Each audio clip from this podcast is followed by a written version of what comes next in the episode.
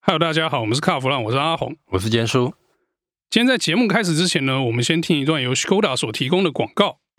纯正欧洲制造，Skoda Comic，新年式搭载全速域 ACC 与车道智中，搭配全彩数位仪表，全部拥有就是这么简单。生活修旅新境界，Skoda Comic，Skoda 聪明的就懂。其实我们今天跟大家聊一个原本听起来好像没什么道理，但是仔细想想有点恐怖又蛮有道理的故事哦。这之前我们跟朋友聊天的时候聊到的，他说中国车将会进军全世界，听起来有没有很像习近平的大梦？感觉上有像。对，然后你又觉得说，哎，拜登连晶片都不卖给中国了，但是现在晶片要大妈在路边手刻啊，是。怎么可能进军全世界呢？可是呢，你把这些戏谑的故事拔起来啊，又发现好像有这么一点道理在里面哦。因为其实中国的电动车，不要说这些什么传统大牌了，中国的新创还蛮强的。其实你看哦，我们有时候看到他们在讲说，他们做出来一台电动车续航力一千公里、两千公里，这个会不会吸引人？可能对我们来讲，我们会觉得说。还得增效，数字都用喊。但是对于新世代的族群，尤其是玩着这些三 C 产品长大的这群小孩，他会觉得哇，好屌！光这一点哦，这个就会吸引到他们。我举个例子好了，我们大家常常在讲说，哎呀，那个对中国的东西敬而远之啊。但是你看现在。有多少人他是用中国的手机？很多人都在用啊！我周边就已经一堆朋友在用，所以大家不能接受吗？我觉得大家就是可以接受，这就是价钱的问题嘛。对，买中国货不就图个便宜嘛？但是说实在话，你说中国车现在便宜吗？尤其是电动车哦。其实他们现在在搞的是高端，就贵的那一层。哎，便宜的有，贵的也有。但是他们现在主打的很多科技上的东西，倒是都放在高端的产品上面。我们跟那位朋友在聊嘛，后来他就说，哎，有欧洲的租车业者，他一口气买了十万辆的中国电动车，这很吓人吧？但是我不晓得这个会不会跟欧盟。接下来对于这个燃油车的限制打压有关系，搞不好他是提前做准备。哦，那另外一个呢，也可能是欧洲其他品牌做出来电动车太贵，中国来的比较便宜。我觉得这比较像啊，租车公司要了肯定不是什么品质嘛，肯定是最低的费用去做最有效的经营嘛。那不要说这个贪便宜了，本来这个出租就是这样算的嘛。所以我觉得挑一个便宜的中国车，难不成要挑一个很贵的？比如说我买十万辆的 S Class 电动车吗？不是这样子，这做不了生意，那会赔钱赔到腾口。你去跑计程车，总不是说开 S Class 去跑嘛，对不对？就是大部分计程车都是 Artis 是一样的道理。所以我觉得他选这个车哦，不见得是认同那个车好，而是那个车营运费用最低啊，营运费用最低呢，算不算优势？算，在租赁业上绝对是优势。对，因为租赁业者他要考量是他的成本。我们刚刚讲那个卖二十万台，那就比亚迪嘛。那之前呢，坚叔在录音之前有说一个，就是比亚迪也有进军日本啊，他们已经宣布说他们要进。军日本，到日本市场去卖电动车，我个人在看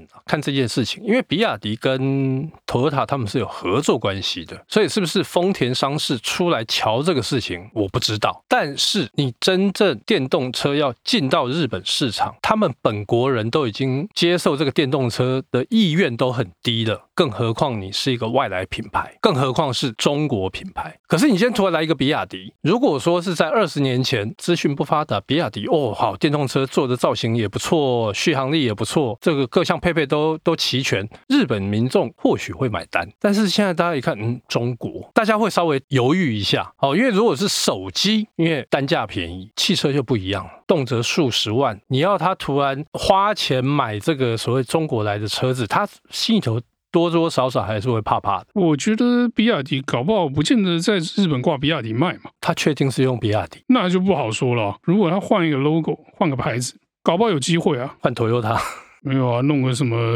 不要那么中国的品牌嘛，其实也不是没有这样的先例啊。就反正你设计一个潮一点的品牌嘛，那干嘛卖比亚迪？卖个领克嘛，领克那么像 Volvo 对不对？用骗的也行嘛。对。讲领克扯远了，但我觉得电动车这一块，中国车确实有一个，比如说产量，或者是说，因为他们算是整个市场是电动车先行者，所以他们有某一种程度的技术的优势跟制造成本的优势在，这不可否认啊。那你说欧系车、日系车要追这个，我觉得好像有点痛苦，因为其实中国的这个呃，不要说销售，就是这个基本的产品的这个基数就很大了，那他们累积的知识也是蛮惊人的。阿红刚才讲的没错。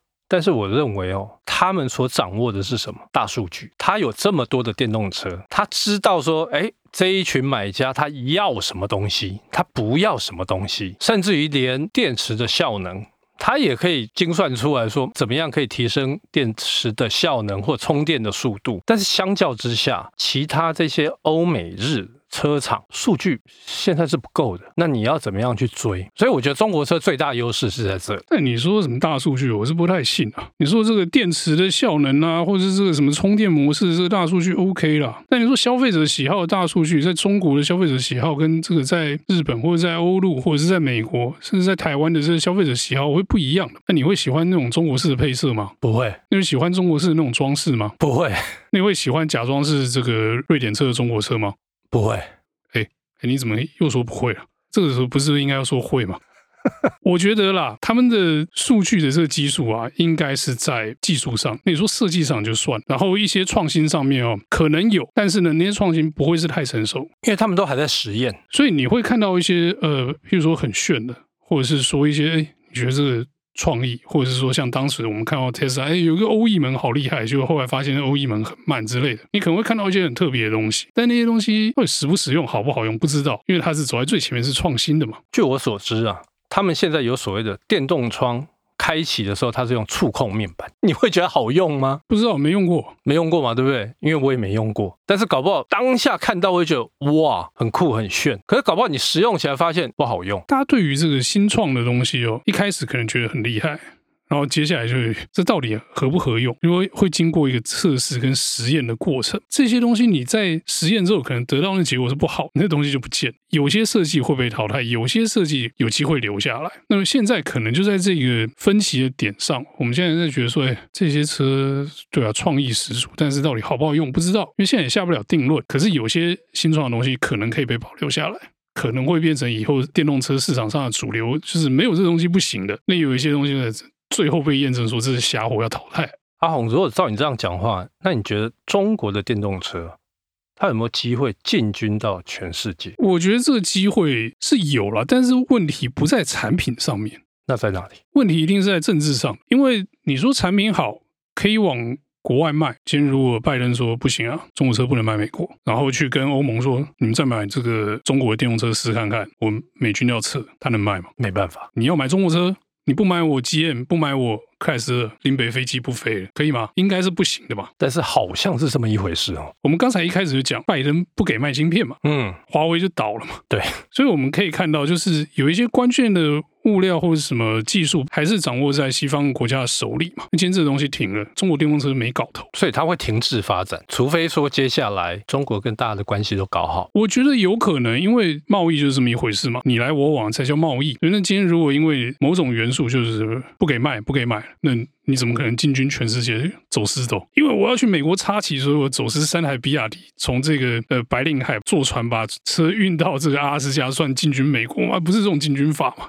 你要有正规的经销商跟通路在卖，那才叫进军美国嘛，对不对？所以我觉得中国车能不能进军全世界，问题不在产品上，问题是在这个政治上面嘛。OK，所以这个会搞得很复杂。你如果要说政治很复杂的话，这是真的啦。可是我觉得产品的部分的话，可以卖啊，为什么不能卖？就合不合世界各地的审美观嘛？合不合世界各地的需求嘛？可以的话，应该可以活下来。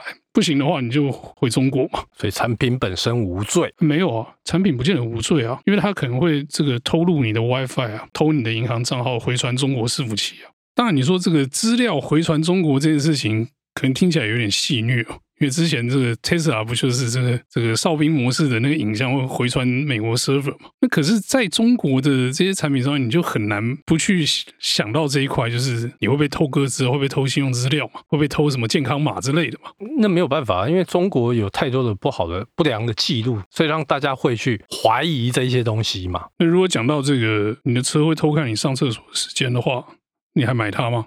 不买啊！对，如果你这个在车上用 WiFi 连色情网站，他知道，然后还有回传习主席跟他说：“哎，蔡先在车上看色情网站，你还买他的车吗？”当然不买。对，所以这个东西就跟中国以外的这种普世价值好像有点冲突哦。所以我觉得，如果讲到这个层面的话，好像是不太行得通哦。可是你单就车来看，单就产品来看，又好像可以哦。产品越来越成熟，然后这个数据也越来越好看哦。那我们就姑且不提那些设计上的那个风格的问题啊。所以我觉得。一半一半了。但是主要的考量一定还是在政治这一块，Okay. 一定是卡住的。所以中国车能不能进军全世界，我觉得这个就让时间去考验了，我们就慢慢观察了。对，有人说三五年之内一定会有机会看到中国车征服全世界，但我觉得这个可能不是三五年的事情啊，三五十年吧。如果三五十年的话，有可能，因为到时候大家都开飞机不开车嘛，对，所以你车就是变成低阶产品这样。是，好，那我们今天有关这个中国车进军全世界的这个故事呢，就到这边告一段落，谢谢大家收听，谢谢。